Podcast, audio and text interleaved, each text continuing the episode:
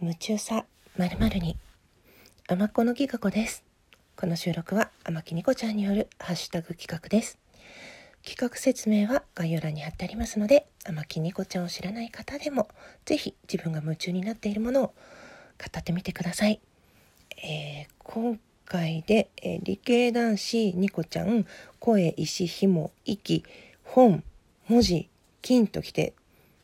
10個目 ?123456789 うん。10個目の収録になります。いや本当いろいろ私にもがね 夢中になってるものいっぱいあるなって感じなんですけど、えー、今月末まで毎日語っていきたいと思います。今回ね今日語りたい夢中なものは二度寝。夢中さ二度寝に。ということでお話ししていきたいと思います。まあどうして二度寝をするか。それは眠いから。どうして眠くなるか。それは寝てないから。なんで寝ないかっていうと私ね睡眠だけはねよくとる方なんですよ。我慢できない。あの徹夜もできない方だしほんとねすぐ眠眠気に負けて寝ちゃう方なんですよ。だからね車で助手席とか乗ったらすぐ寝ちゃうでしょ？まああの酔いやすいっていうのもあるので寝ちゃうんですよ。あとねそう基本あのラジオトーク始める前までは9時とか10時とかもうほんと日が変わる前に寝てしまっていました。でもやっぱり眠れない夜とかはあってそういう時ほんとね明け方の2時3時まで寝れない時ってもうどうしたらいいのかっていうと面白くもないこう小説を読む読むというかあのネット小説ですね。読み漁るんですけど全然集中もできないしなんかねあれは結構苦痛だったなーなんて思って、えー、最近ねレイディオトークラジオトーク始めていろいろこう好きなものが増えて推しの皆様もいてくださるので約束なんかは全然してないんですよ。まあ定時配信の方もいるけどね。この時間にやるっていうのは分かんないんだけどもうちょっと起きてたらもしかしたらやってくれるかもみたいなねそういう楽しさがあるわけですね。であとはこの間あった渡辺圭介さんの推しのね俳優の推しの「オールナイトニッポン」があの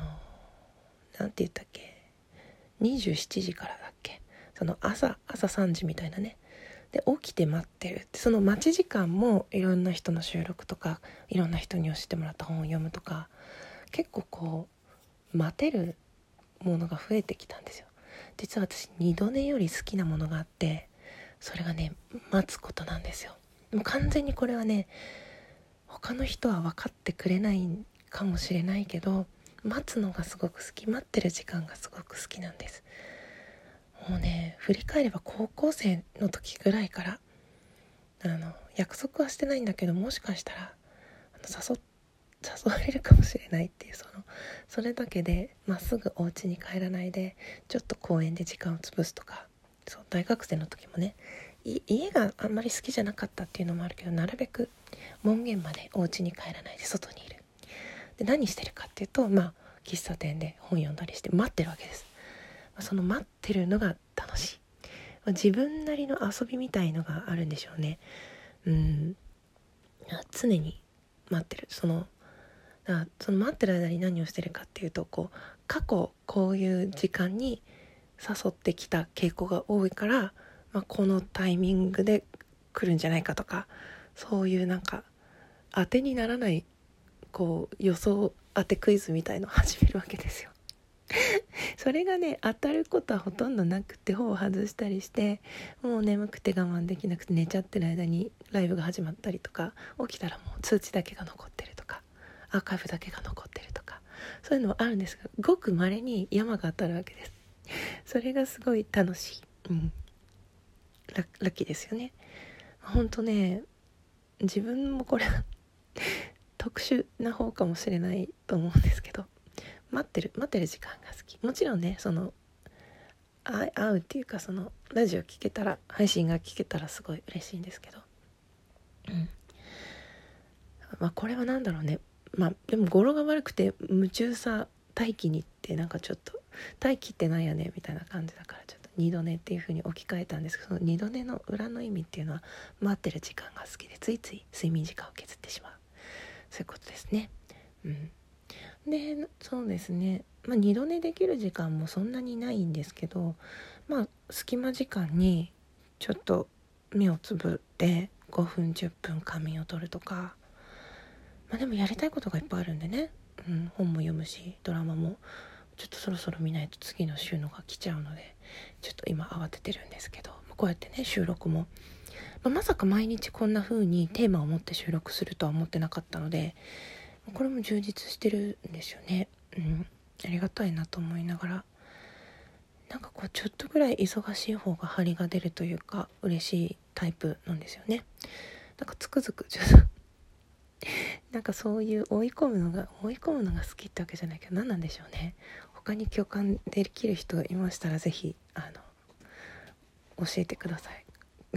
わかるって言って分かち合いたいです。この待ち時間の楽しさそう。待ってる時間ってすごくね長い長いんだけど楽しいんですよ、うん、でその、